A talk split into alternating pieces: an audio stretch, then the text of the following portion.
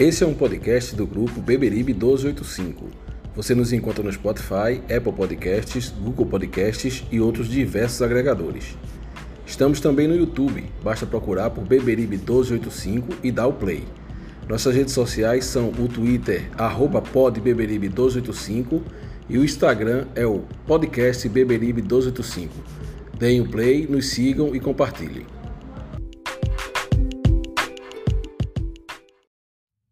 Fala galera coral!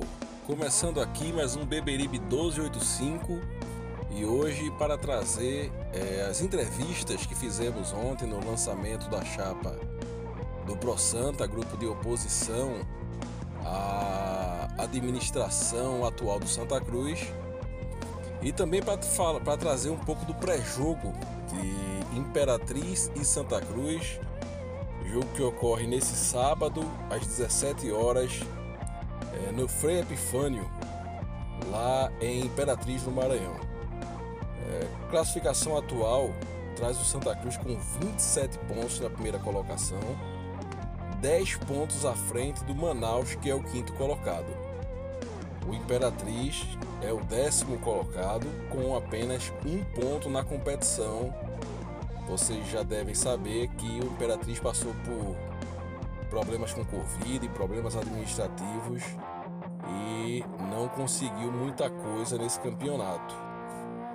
É, então vamos embora falar um pouco sobre o jogo de, de sábado, de amanhã, e eu, hoje comigo aqui estão nossos amigos Reginaldo Cabral, Francisco de Assis, o Menino Gera e Matheus Florencio também.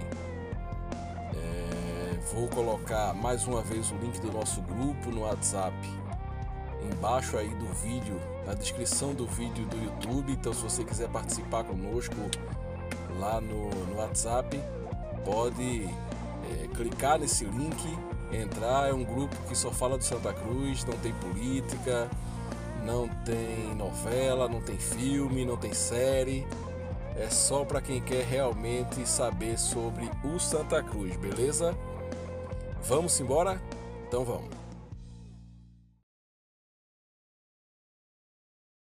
Bom, senhores, para começar, vamos ouvir é, os líderes do IPC, Johnny Guimarães e Anchieta Torpe, que estavam lá também acompanharam essa, esse lançamento da chapa do Pro Santa e falam sobre a importância desse momento para o Santa Cruz. Pessoal, a gente está aqui acompanhando a, o lançamento da chapa do Pro Santa e a gente vai ouvir a palavra de alguns integrantes aqui de alguns movimentos que estão aqui, entre eles Johnny Guimarães, do IPC. É, Johnny, a importância desse momento, dessa, dessa chapa, com você a palavra. Amigo, obrigado pelo espaço. Foi importantíssimo, não só as pessoas que estavam presentes aqui, mas o projeto que foi apresentado, a qualidade da apresentação da chapa e principalmente dos nomes envolvidos. Né? É, eu fico muito feliz de ver que tem se, se construído uma campanha propositiva, uma campanha que não é de ataque, que não é de ódio, mostrando que uma grande união pode surgir em favor de Santa Cruz. É, a gente tem conversado frequentemente com os membros do Pro Santa e o que se diz é que não é o Pro Santa que vai para a eleição, é todo um bloco, um grupo de movimentos, IPC, Tricolores de CT, Santa Cruz do Povo, enfim. Todo mundo que quer o bem do Santa Cruz, que não compactua com o que vem acontecendo no clube, vai nesse bloco participar das eleições. O IPC, obviamente, não vai disputar cargos, conforme o compromisso que tem com a torcida, mas indicou alguns nomes para o Conselho Deliberativo, vai ajudar sim a montar um conselho forte, fiscalizador e que só engrandeça o Santa Cruz. Então, queria parabenizar todo mundo do ProSanta, que fez uma excelente apresentação, que vem mostrando conteúdo e a gente sabe que daqui até a eleição muita coisa vai ser mostrada ainda e o torcedor com certeza vai gostar. São novos tempos no Santa Cruz que começam agora. Beleza, Johnny, valeu pela palavra. Vamos buscar outras palavras aqui do pessoal do IPC. Vamos procurar Anchieta aqui. Anchieta. É, estamos aqui com a Anchieta. A importância, Anchieta, desse lançamento, dessa chapa, desse momento, dos nomes apresentados. Tá, a palavra está com você. A gente, primeiramente, boa noite. Boa noite, Maurício. o indicativo hoje foi muito bom, né? A gente tem indicativos aí que mostram a questão do Conselho Deliberativo sendo formado por vários grupos e, como eu disse, é um indicativo importante a gestão do Executivo se abrir para fiscalizá-los. Né? Então, isso nunca aconteceu na história do clube. Eu, inclusive, falei aqui na sessão de lançamento da, da chapa. É importante porque nos dá a tranquilidade de que eles não estão entrando com segundas intenções dentro do clube.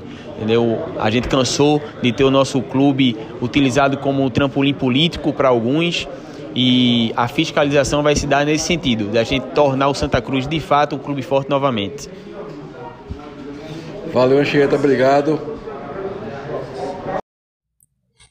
Bom, escutamos agora o Johnny Anchieta e vamos para a segunda entrevista da noite, que foi com o nosso vice-presidente Joaquim Bezerra e também com o André Frutuoso, o nosso é, postulante a futuro presidente do Santa Cruz Futebol Clube. Vamos ouvir o que eles têm a falar. Senhores, estamos aqui com os nossos futuros vice e presidente do Santa Cruz, é, Joaquim e André, e vamos falar um pouco sobre a importância desse lançamento dessa chapa e desse momento para o Santa Cruz, começando pelo nosso vice, futuro vice-presidente Joaquim. Olha, a, a importância dessa chapa é porque ela traz o anseio que o torcedor tem de mudança dentro do Santa Cruz. A gente está é, com um projeto moderno, com um projeto para trazer transparência e austeridade para as contas do clube.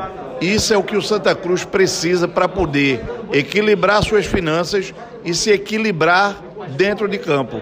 Então, hoje o que a gente precisa, na verdade, é que o torcedor e sócio votante acredite nesse projeto, venha contribuir conosco né, nessa gestão porque o Santa Cruz é feito de várias cabeças e de vários pensamentos.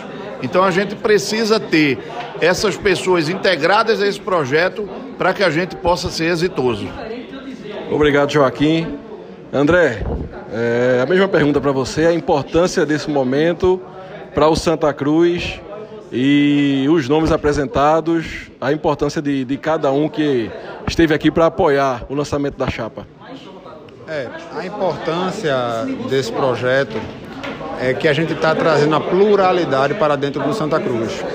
Então percebam que a nossa chapa trouxe uma mulher, que já é um, um indicativo de que nós vamos fazer uma gestão também pensando nesse público. Hoje, de forma é, incompreensível, o futebol pensa muito pouco na figura da mulher e o Santa Cruz a gente vai ter um carinho especial com as mulheres. Nós queremos que as mulheres voltem a habitar, porque a, a chegada da mulher ao Santa Cruz é a chegada da família também. Então o Santa Cruz só tem a crescer com esse público, com a força da mulher, voltando a habitar as arquibancadas do, do Santa Cruz. Fora a representação da mulher, nós temos em nossa chapa empresários, empreendedores, é, membros da magistratura. Então, quem quer fazer algum tipo de coisa errada no Santa Cruz, não conta com um conselho deliberativo plural e aberto como nós estamos defendendo. Nós não queremos um conselho deliberativo nosso, da nossa chapa ou dos nossos amigos. Nós queremos um conselho deliberativo do povo, do Santa Cruz. E eu aproveito a tua audiência, aproveito a a grande quantidade de pessoas que estão nos ouvindo para dizer: venham compor o Conselho Deliberativo da próxima gestão do Santa Cruz. O Conselho está aberto para que você venha fazer parte da fiscalização dos nossos atos. Venham nos fiscalizar, porque juntos nós podemos fazer um Santa Cruz maior do que o que ele já é. Obrigado, André, e boa sorte no. Obrigado. Então, senhores, sem mais delongas, vamos começar as perguntas aos nossos integrantes. É, vamos ouvir o Francisco de Assis, o Matheus, o Menino Gera e o professor Reginaldo Cabral. Para começar, senhores, a pergunta é o que vocês acharam sobre os nomes que estão compondo aí a chapa do Pro Santa. É, o candidato a, a, é, presidente do executivo André Frutuoso, a vice-presidente Joaquim Bezerra, presidente do Conselho Deliberativo Mário Godoy entre outros nomes que estão apoiando a chapa. Com vocês a palavra, senhores. Olá, pessoal. É, em primeiro lugar, eu queria dizer que é um, uma grande honra estar voltando aqui no podcast, né, para poder falar com vocês sobre um dos assuntos que mais me agradam de falar com o Santa Cruz. Seguinte, é, essa pergunta, ela é uma pergunta que eu responderia de algumas formas. Vamos lá. É, como é que eu vejo, como é que eu vejo minha expectativa para essa chapa do Pro Santa, tá? Pessoalmente, não conheço nenhum dos, dos postulantes, né? Não tenho uma relação íntima para saber, ó, esse cara aqui você pode confiar, esse cara aqui ele é um grande amigo meu de grande data e você pode confiar. Não, o que eu posso analisar é, desse, dessa, dessa chapa são as propostas, né? E são propostas que eu vejo com bons olhos. Veja só, é, a gente pode analisar a questão de Santa Cruz hoje é, de duas formas. Uma questão mais institucional uma questão mais administrativa.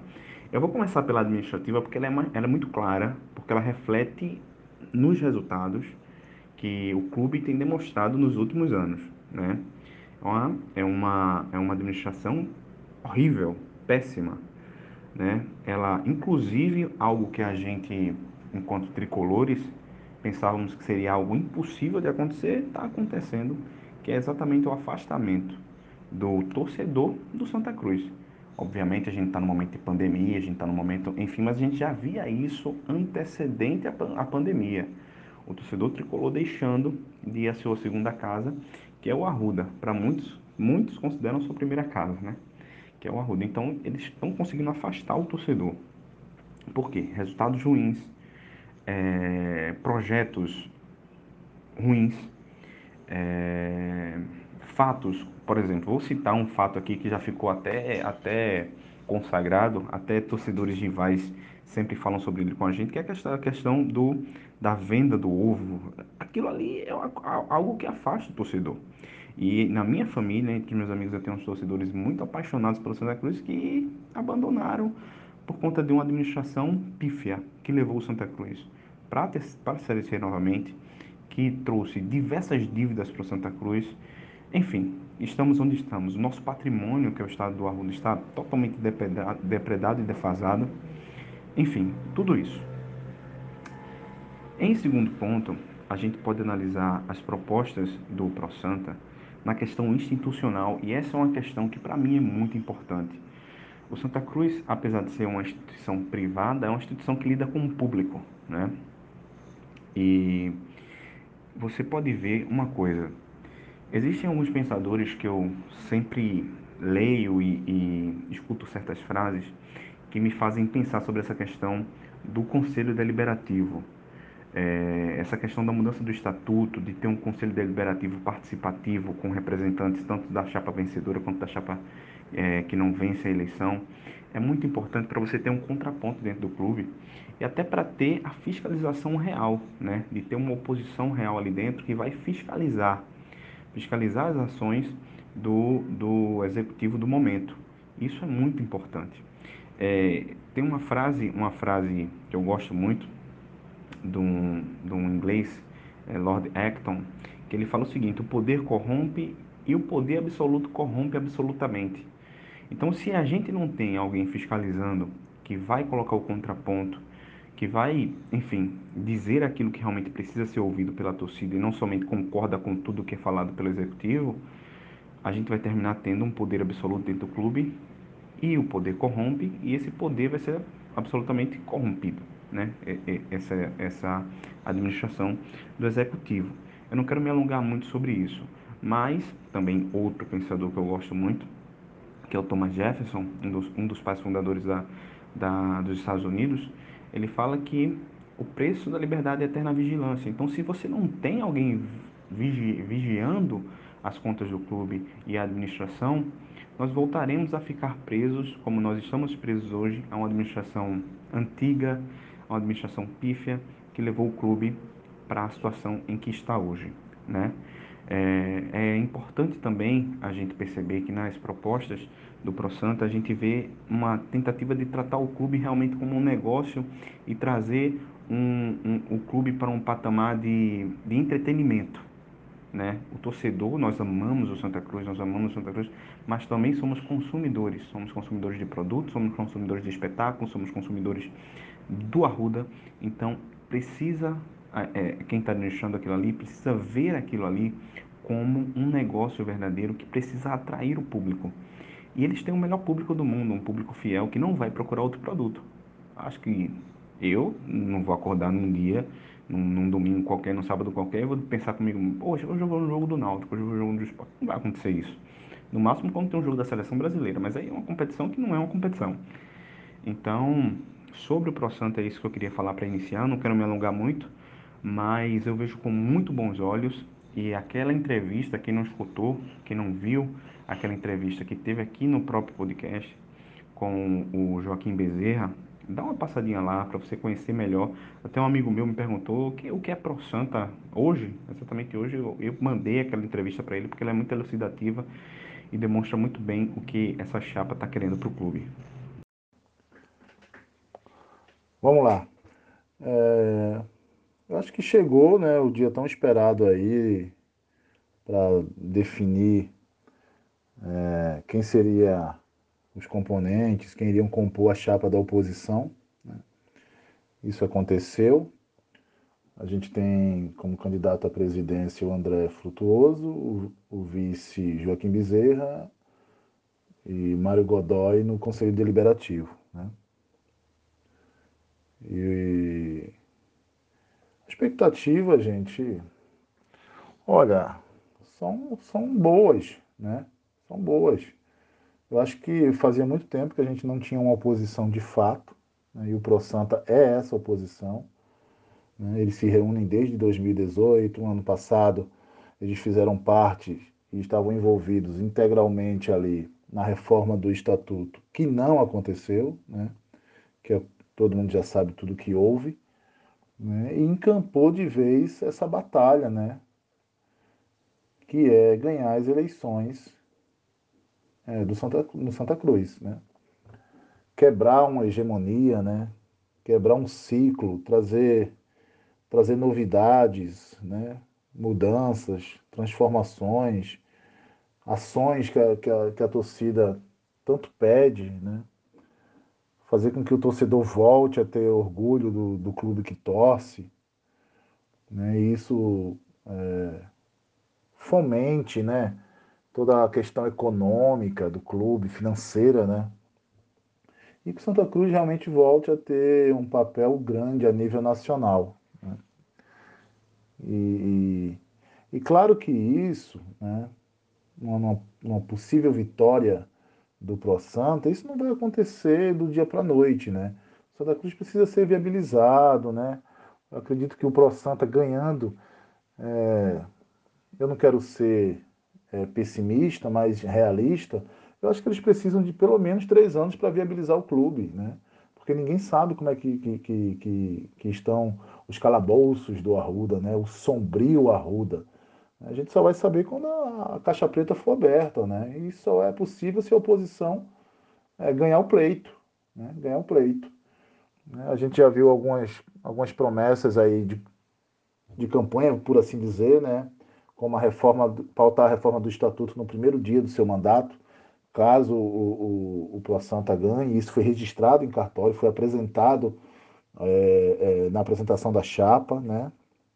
E foi uma, através de uma live que teve por volta de mil pessoas simultaneamente assistindo, que é um volume grande para um lançamento de uma chapa de oposição, né? É, a, a, fachada, né, é, também em 30 dias, começar a tão esperada reforma da fachada, que já se, já, já se foram dois anos que a torcida foi convocada para votar em qual fachada, qual fachada gostaria que o Arruda tivesse, foi votado, a, a opção do torcedor venceu, mas não aconteceu. Né? Então, houve uma campanha de dois anos né? Dois anos atrás e até hoje a fachada do Santa Cruz Eu não vou nem comentar, porque quem passa aí na frente sabe, sabe do que eu estou falando. Né?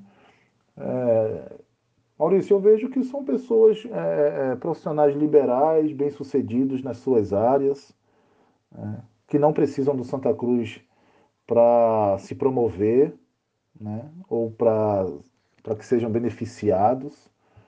Né? A gente vê que são pessoas é, bem-sucedidas, com história, com conhecimento. Né? O, o, Joaquim já participou em algum momento na gestão do Santa Cruz, né? e depois viu que a coisa não, não, não era como ele gostaria que fosse e resolveu se afastar. Né? O Mário Godoy é, tem muito conhecimento e, e mérito para falar de reforma de, de estatuto, né? foi um dos responsáveis é, por, por, por pautar né, ali no Conselho Deliberativo ano passado e, e pode-se dizer que houve um golpe, né, e foi tudo abortado ali. Eu acho que a novidade, né, pelo menos para mim, é o André Frutuoso. Né? É o André Frutuoso, que é um advogado bem sucedido, né, é um empresário, é um gestor, e está com muita gana, está com muita vontade, né? Eu acho que ele está é, é, tá cercado de boas pessoas e eu acho que ele, ele, se ele ganhar essa eleição junto com toda, com toda a chapa, a gente tem a expectativa que realmente o André, junto com, os demais, façam uma, uma gestão vitoriosa, uma gestão que venha asfaltar, sabe? Preparar para quem vier depois deles, porque o clube também não é deles. Né? Não adianta entrar no Santa Cruz e achar que é dono, como a gente tem essa, a gestão há mais de 30, 40 anos. Eles se sentem donos do Santa Cruz. Né? E a gente está com uma expectativa a maior possível. Né? Vamos aguardar a situação, a situação não se pronunciou ainda. Né? Segundo o estatuto, se eu não me engano, você tem até 15 dias antes da eleição para lançar a chapa. Né? Então, eu acho que eles vão esgotar o máximo possível, vão até onde podem. Né? Então, acho que foi, foi um lançamento de chapa é, bem sucedido, acho que atendeu as expectativas. Agora é trabalhar, correr atrás e brigar para mudar, mudar esse Santa Cruz que a gente tanto ama. Saudações Maurício e demais companheiros, principalmente Matheus que está aqui novamente conosco e se Deus quiser será muito mais presente, né? Será um integrante fixo daqui do podcast. Olha, quanto à chapa, estávamos lá, né? Como você sabe. Eu, eu gostei dos nomes. O Joaquim Bezerra, ele já vinha sendo especulado em outros tempos, chegou a se falar numa chapa encabeçada por Joaquim Bezerra. Agora ele está aí como vice, o André Frutuoso como presidente e Mário Godoy no conselho. Veja, são excelentes nomes. É, pessoas que nesses últimos tempos têm dado a cara, a tapa, têm se exposto nessa briga para tentar modernizar o Santa Cruz e a gente sabe que não é fácil. Porque nos últimos anos, todo mundo que aparece como alternativa ao grupo que gera o Santa Cruz há muito tempo, que isso não é de hoje, os caras recebem N nomes. Porque, principalmente o de oportunistas, né? Não, são oportunistas, só aparecem na hora da eleição. A gente está num estágio que é o seguinte: quando é um nome novo, de certa forma desconhecido, critica-se que é alguém que não conhece o clube, supostamente não conhece. E quando é alguém que já trabalhou no clube, né, há uns 10 anos atrás, Joaquim Bezerra colaborou com a gestão de Antônio Luiz Neto e depois foi simplesmente escanteado, é, disse que ah, já passou pelo clube é mais do mesmo. Ou seja, quando a gente já tem um pensamento é, estipulado, qualquer desculpa serve para manter esse pensamento. A gente chegou a ver aí movimentos, certo, que disseram o seguinte: puxa, que decepção! O Pro Santa vai ouvir pessoas de um determinado segmento, um determinado grupo que por uma questão ideológica as pessoas não gostam. Aí já estava dizendo, ah, que decepção.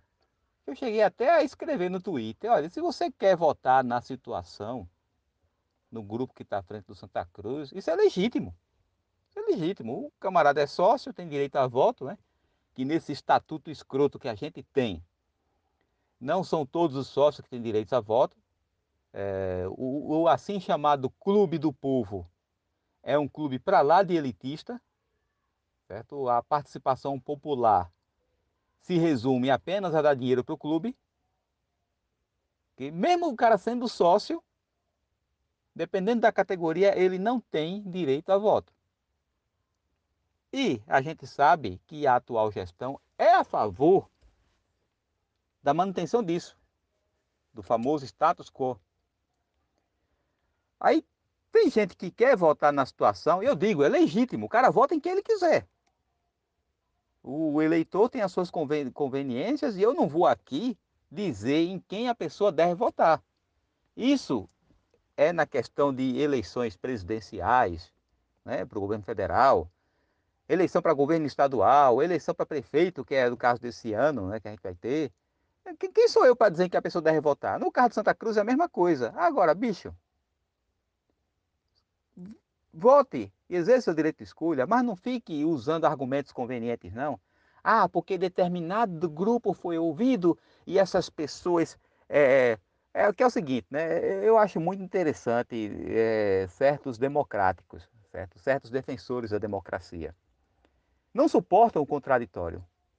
Não suportam alguém que venha com um pensamento diferente. E veja, o ódio não é nem contra o pensamento da pessoa, é contra a pessoa em si. Ele não faz um ataque ao argumento da pessoa, não.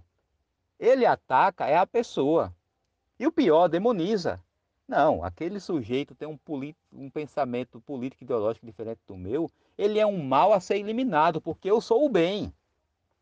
Eu sou um, um, ser humano cheio de virtudes. Eu quero o bem das pessoas. Esse camarada aí que tem outra visão, que é, na opinião dele, o mundo seria melhor se outras ideias fossem implantadas, esse camarada é um mal ser estipado, ele merece ser ouvido, não. Enfim, mas sendo bem objetivo, sendo bem objetivo, o Santa Cruz precisa entrar no século XXI, coisa que administrativamente ele não fez. O Santa Cruz precisa ser transparente, coisa que ele não é. E mais do que tudo, o Santa Cruz precisa parar de frequentar os porões do futebol brasileiro, que é onde ele estabeleceu morada. Então, a chance que nós temos é essa alternativa da oposição se unir, né? não é só o pró-santa. O IPC, por exemplo, que tá, é, sempre teve um protagonismo gigante nessa questão da briga pela renovação do estatuto, certo? Querendo ou não, gostando ou não, que tem gente que não gosta, mas é o, IP, o IPC é quem tem brigado para isso. O, o, IPC teve, de certa forma, uma, atitude que eu considero nobre, e eles não estão ambicionando cargos. Estão lá, apoiando o, o Pro Santa. O IPC, os tricolores do CT, o Pátria Amada Santa Cruz, o, o próprio Beberibe 285, a gente aqui. Então, eu vejo com bons olhos. Agora, a gente sabe que o caminho é difícil, é difícil. E mesmo que eles ganhem, não significa que a, não significa que a oposição ganhando, 24 horas depois, o Santa Cruz vai estar no caminho do profissionalismo. Não significa. O trabalho vai estar só começando. Mas é, eu enxergo todos como bons nomes e que está mais do que na hora do Santa Cruz, ao menos, tentar se profissionalizar. E eu vejo que essa tentativa só pode ser feita com essa chapa. Fala Maurício, tem mais amigos aí, Francisco, Gerailton e Matheus, né? E torcida. Eu vejo com bons olhos, é, Maurício, o lançamento da chapa é, do Pro Santa. Até porque é a primeira vez que há uma sensação na torcida do Santa Cruz que existe uma oposição no clube. Uma oposição que não é uma oposição só de alarido, é uma oposição que marca território, que disputa judicialmente, que, que está tentando judicialmente abrir espaço para poder discutir ideia, porque tem gente aí, principalmente nas redes sociais, esse essa zona franca, que as redes sociais é uma zona franca, que as pessoas falam o que quer, e às vezes com a coragem que no mundo real lhes faltam, é, fala sobre a ausência de propostas da oposição. Ora, meu Deus, o que a oposição está fazendo é lutando na justiça para poder ter espaço para expor ideias e propostas. Poder discutir o clube. Então, para poder discutir o clube hoje, a oposição teve que ir à justiça. Principalmente falando-se da questão de, de, de reforma do estatuto, né? E nessa reforma do estatuto, vários outros pontos são tocados, com questões de categoria de base, investimento de base, essas coisas. É, há alguns nomes que em outras gestões participaram minimamente, é, como é o caso Joaquim Bezerra, que participou, que ficou com uma área administrativa, e diga-se de passagem, na gestão de Joaquim Bezerra, à frente da parte administrativa de Santa Cruz, a parte administrativa deu superávit. Hum? Superávit. Tem o nome de Dr. Bartolomeu Bueno, que é de uma outra ala, é de um outro espectro, mas que o nome agrega uma questão de uma oposição como todo, Mário Godoy, um cara novo, com pensamentos, não é? é Pessoas inteligentes, pessoas que querem discutir o Santa Cruz. Cruz não pode é, viver como na década de 80, cara. Que eu, eu comecei a, a, a vivenciar o Santa Cruz na década de 80 e nada mudou, pelo contrário, piorou. Piorou. Né? Então, eu não sei que sanha tem alguns torcedores de, de ter medo de um de, de um grupo novo assumir. Mas será que pode ficar pior? Porque o Santa Cruz é uma várzea, gente. O Santa Cruz é uma várzea. O Santa Cruz é um time de várzea que possui torcida e estádio apenas. Mas o Santa Cruz é digno de risos, de, de, de, de, pena em outros aspectos, né? De clube.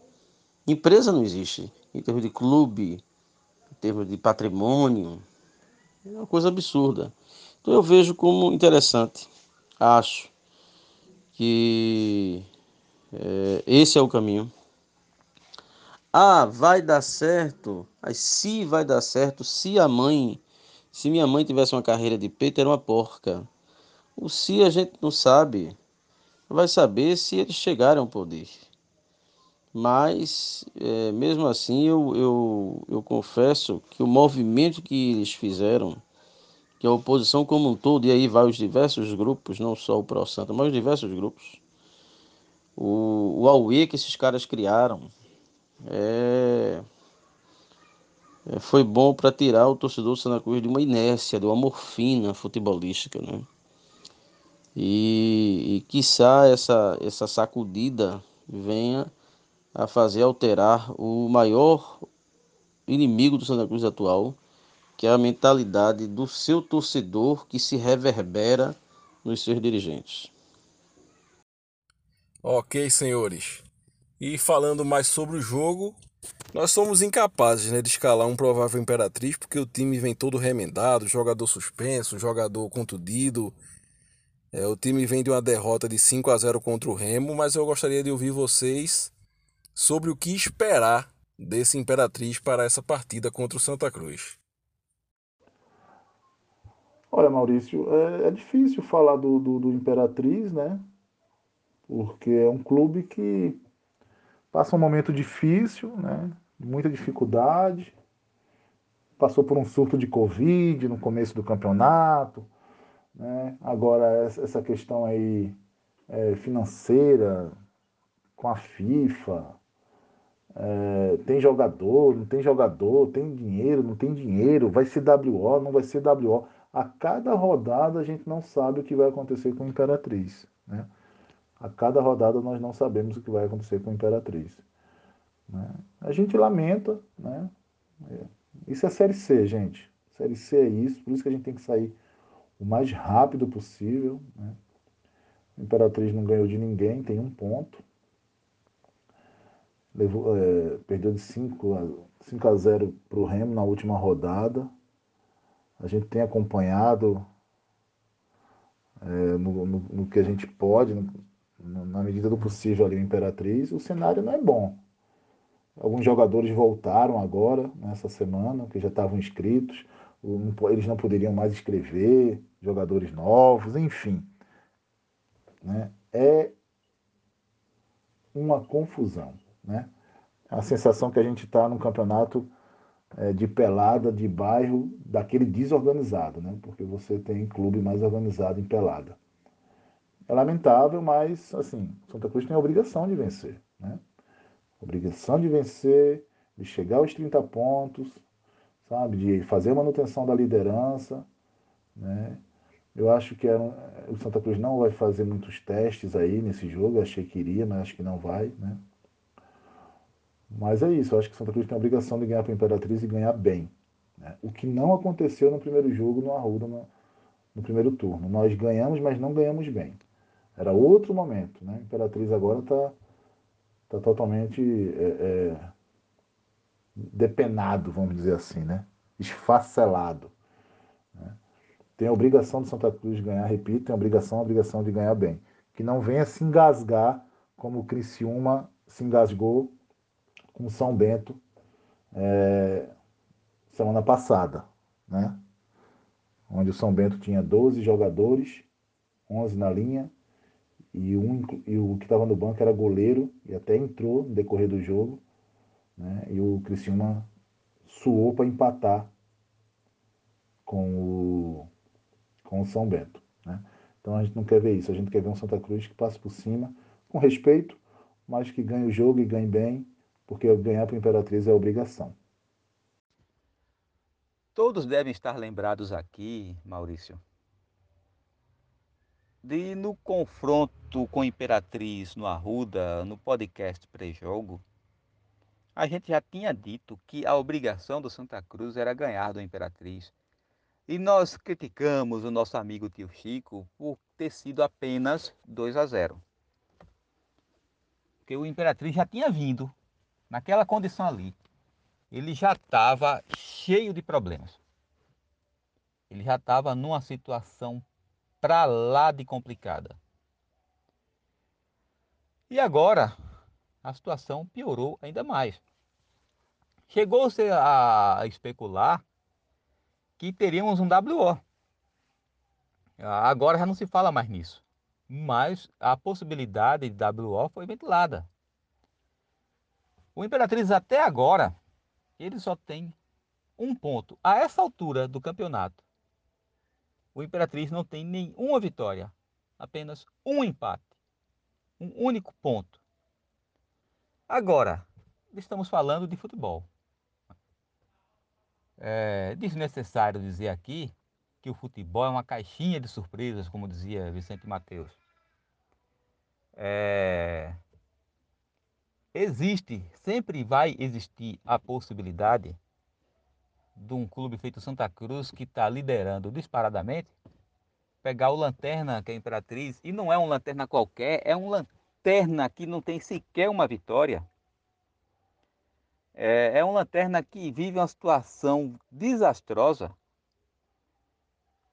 Existe a possibilidade, por exemplo, do jogo ser difícil. O jogo não, é, é provável que o jogo não seja fácil. Mas aqui eu vou dizer, viu? É, é, é feito Evaristo de Macedo, costumava dizer. Evaristo de Macedo tem essa mania de quando o, o clube ia pegar um time pequeno, veja, eu estou falando de time pequeno, não estou falando de um time na situação da Imperatriz, não. Que a gente sabe que muitas vezes o time pequeno está lá, toma com salário em dia e tal. Ele chegava para os jogadores, olha, vocês conhecem alguém daqui? Vocês conhecem o goleiro, conhecem o lateral dele? Vocês não conhecem ninguém, né? Eu quero ver se vocês vão perder para esse time. Pode parecer arrogância, de certa forma até seja. Mas Evaristo fazia isso para chamar atenção para o seguinte: bicho, a obrigação de vocês é ganhar. Não me interessa que isso aqui é futebol. Não me interessa que é 11 contra 11. Não me interessa que eles estão lá lutando pelo, é, pelo resultado também. A obrigação de vocês é ganhar. No caso do Santa Cruz com a Imperatriz, eu vou ser bem sucinto aqui. A obrigação do Santa Cruz é ganhar. É obrigação. Isso pode pesar? Pode. Isso pode trazer problemas? Pode.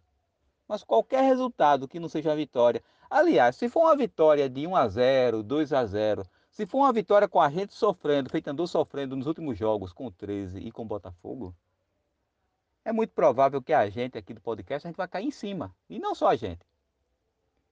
Então, o que esperar é o seguinte: o, o Imperatriz não tem muito o que oferecer. Agora, o Santa Cruz tem que entrar em campo para jogar. Tem que entrar em campo para fazer o papel dele, para fazer o trabalho dele. A gente sabe que o, Imperatriz vai partir para a superação e que se o Santa Cruz der brecha, ele vai se complicar no jogo. Eu espero que isso não aconteça. É, vê só, para mim esse jogo é um jogo é, que é a margem da experiência. Então, se tinha qualquer experiência, ou se tem algum jogador para dar ritmo, alguma coisa, é nesse jogo. É um jogo que eu não escalaria o time principal. Eu não escalaria. E lhe digo por quê. Porque se fizer uma boa exibição, vai ser contra o fraquíssimo Imperatriz, não vai ser levado em consideração. Se fizer uma má exibição e ganhar, o que importa é a vitória. Fez mais do que a obrigação. Então, se é um jogo que mostrar um bom futebol não vale a pena devido à péssima qualidade do adversário, eu colocava um time alternativo. E aí era hora de dar a chance a Peri. É, e me parece que Martelotti já está. É, eu não sei qual é a dívida que ele tem, né, mas ele já vai botar Peri de novo para jogar. É a chance de botar Chiquinho para ir pegando o ritmo. Paulinho, que no último jogo mostrou-se um jogador muito lento. Seria falta de ritmo de jogo. É, botar outros jogadores para pegar ritmo. Porque é um jogo que vai ser importante a vitória, é importante sim, mas a gente ganha com qualquer time. Qualquer time que jogar minimamente sério ganha o jogo. Então, não é um jogo que, que vale a pena você desgastar os principais jogadores do time. Eu vejo dessa forma. É, eu vejo um, um, é o jogo da classificação, matemática praticamente. É, é o jogo, inclusive, da em que o Santa Cruz, ao vencer, ele já delimita que a briga dele é, é primeira ou segunda posição. E, e é um jogo para dar ritmo aos jogadores, a alguns atletas é? para dar fazer experiências de esquema de jogo. Porque o gramado é ruim. Não vai dar para você jogar um grande futebol. O campo é péssimo. Né? Então não vai dar para você jogar um grande futebol, mesmo você jogando com a melhor escalação possível. Então, se o jogo vai ser feio, bota os caras para ganhar ritmo. Porque o jogo vai ser ruim da mesma forma. Até porque o adversário puxa o jogo para baixo em termos de qualidade. Né? Nós já vimos que quando o adversário é melhor, a tendência é que o jogo fique melhor. Mas o adversário é muito ruim. Então eu acho que a gente deveria. Esse era o jogo para peças que não estão sendo tão utilizadas ganhar ritmo de jogo e aí poder ir melhorando sua condição técnica e física para os jogos vindouros e principalmente para a fase decisiva é uma, uma situação muito difícil, né, que está passando uh, o Imperatriz, um time que inclusive ano passado teve uma boa campanha, né? E nesse ano a gente está vendo isso tudo que está acontecendo. Realmente a gente não pode esperar muito do Imperatriz, a gente não pode esperar um bom futebol, a gente não pode esperar quase nada. Até os, os fatos, o histórico do, do time no, na, na Série C desse ano está demonstrando o, o retrato do time, né?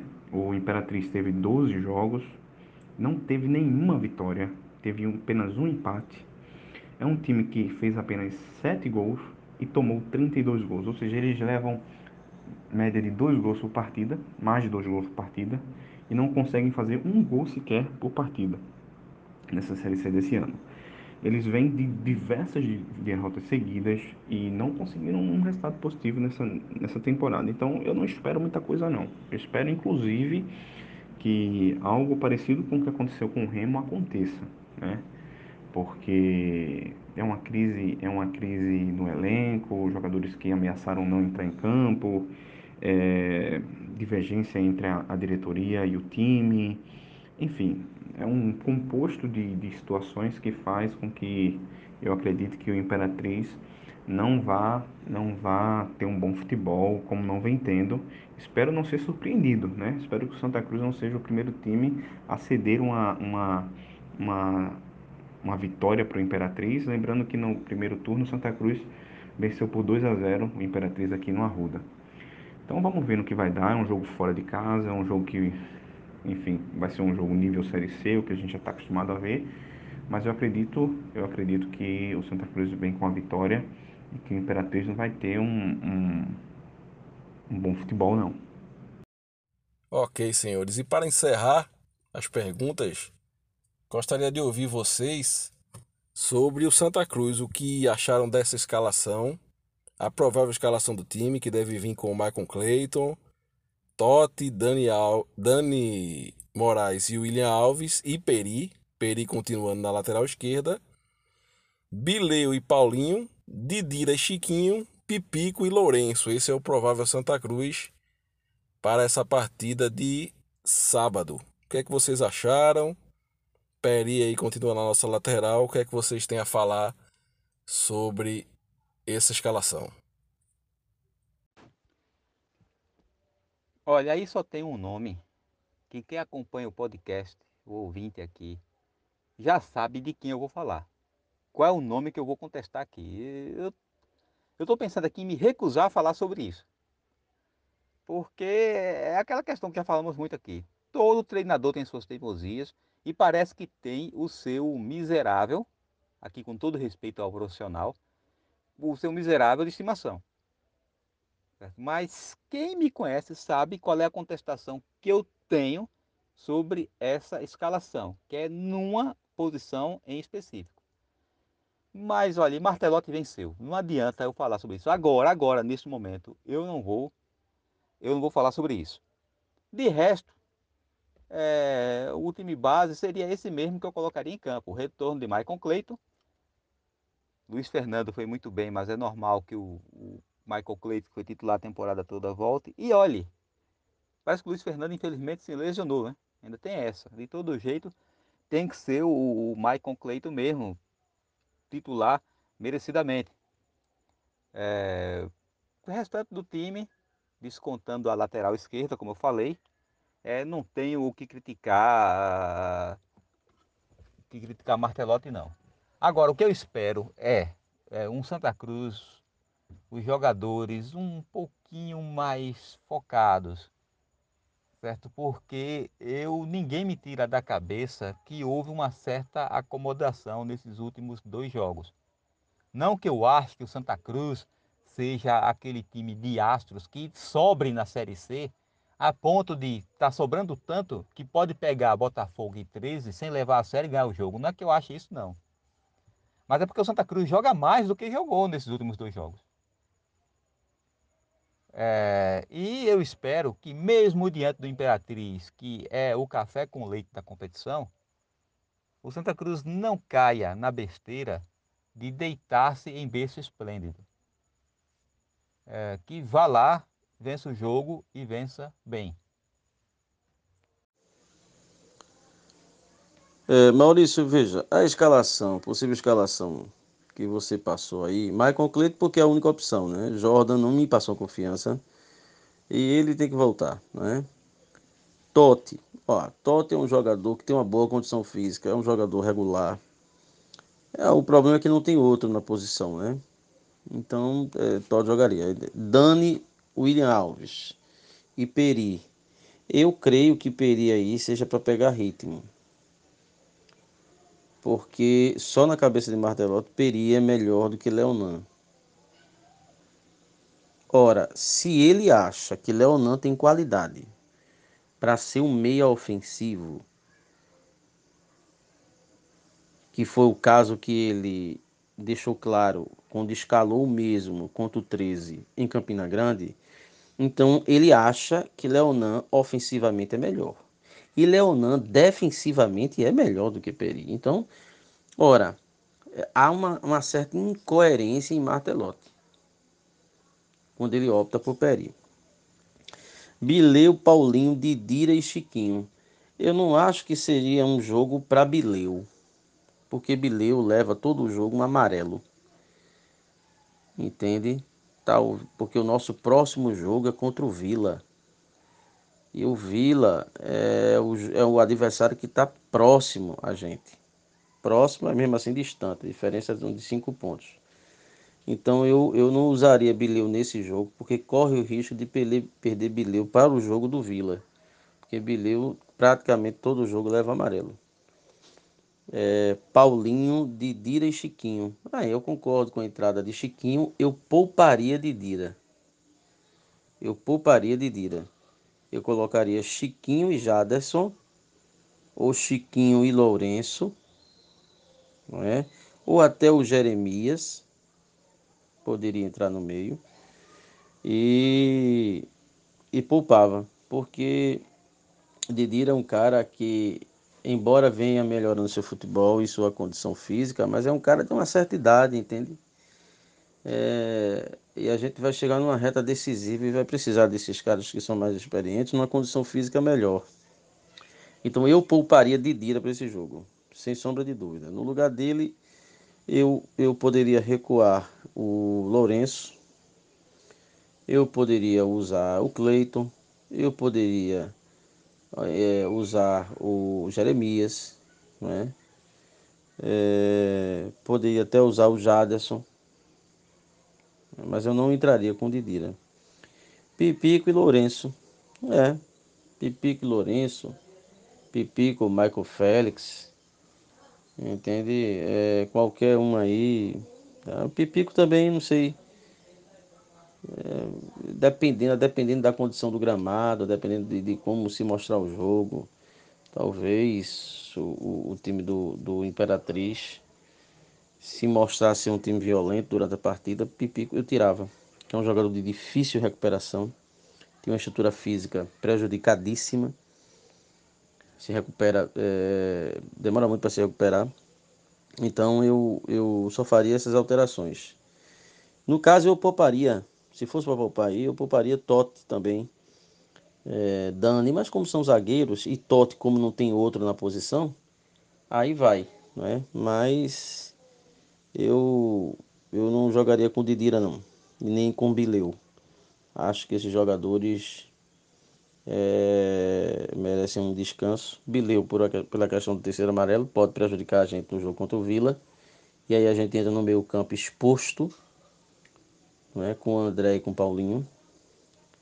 E, e não jogaria com o Didira, porque eu acho que o Didira, a condição física dele, merece um descanso para jogos mais decisivos né, é, nessa fase para a consolidação da primeira colocação e para a fase final. Veja, Maurício, sobre a escalação, a provável escalação né, que, que, que a imprensa está soltando aí, os setoristas, é Michael Clayton voltando né, da pandemia, até porque o Luiz Fernando machucou também, né? Mas Michael Clayton voltando, porque a vaga de titular é dele saiu por conta de, do Covid, não saiu por conta de deficiência. Totti, né, é, outro, é outro que é o dono da lateral. O Dani Moraes, que é o, também dono da zaga ali. Né, o William Alves parece que volta realmente de vez. Né, e Peri na esquerda. Aí, aí é a questão, né? Por que insistir em Peri? Né, eu acho que aí precisava ser Leonan.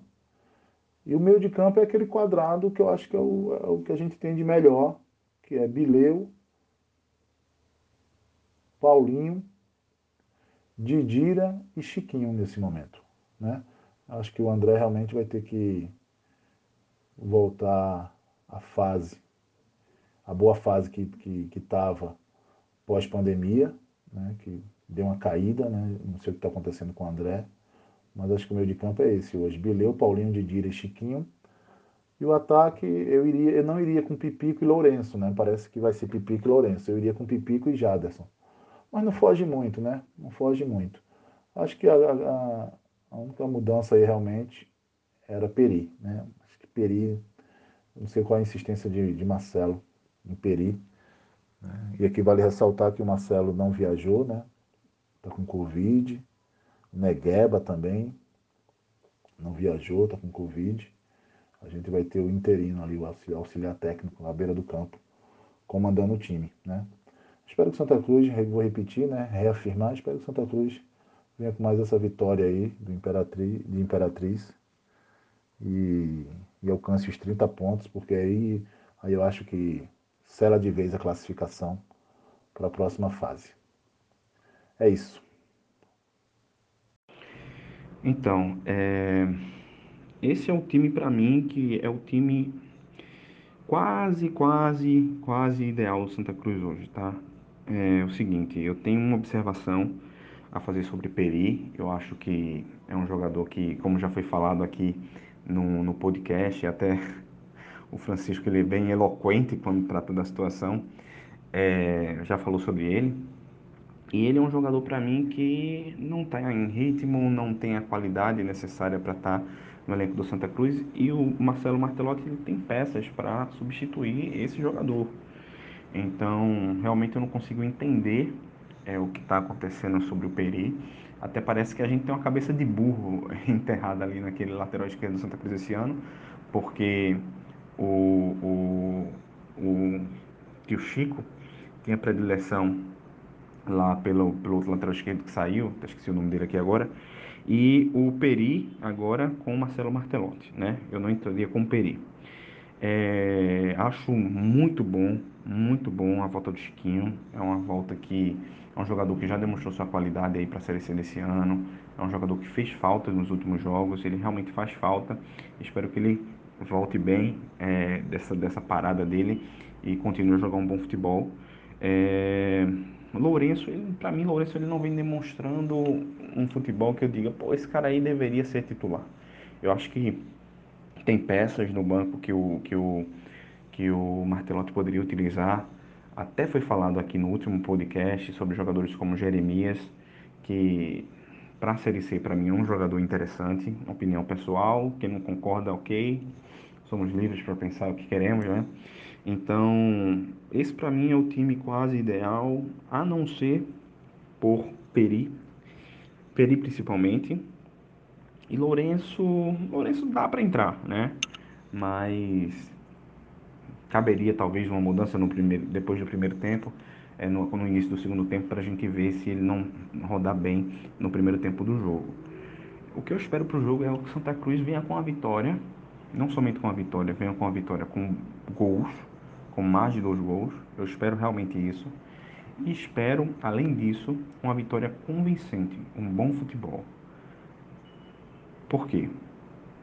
Por toda a situação que eu até já falei aqui do, do, do Imperatriz, né, que é um time que está caindo aos pedaços, infelizmente, eu não estou falando, falando isso com alegria, é um time que está caindo aos pedaços. E porque o Santa Cruz tem um elenco superior ao do Imperatriz e pode demonstrar um bom futebol. Já demonstrou um bom futebol durante essa Série C, ok, para o nível de Série C, um bom futebol. E eu espero é, que ele tenha uma vitória por mais de dois gols. Espero mesmo e que seja uma vitória convincente. Esse é um jogo para trazer confiança. É um jogo que é para o Santa Cruz vencer, convencer e trazer confiança para o elenco a gente vem de vitórias consecutivas, mas a gente vem de vitórias que não estão sendo, não tem demonstrado, Santa Cruz não tem demonstrado um bom futebol. E esse é um jogo para trazer confiança, para fazer, para fazer gordura não somente nos três pontos, mas também em saldo de gols. Então é isso que eu espero para esse jogo, tá, pessoal? Então é isso, meus amigos. Agradecemos mais uma vez a audiência e a paciência dos senhores. Vamos embora, vencer esse Imperatriz e nos encontramos no pós-jogo. Ok? Fiquem com Deus, Deus abençoe a todos e viva o Santa Cruz Futebol Clube.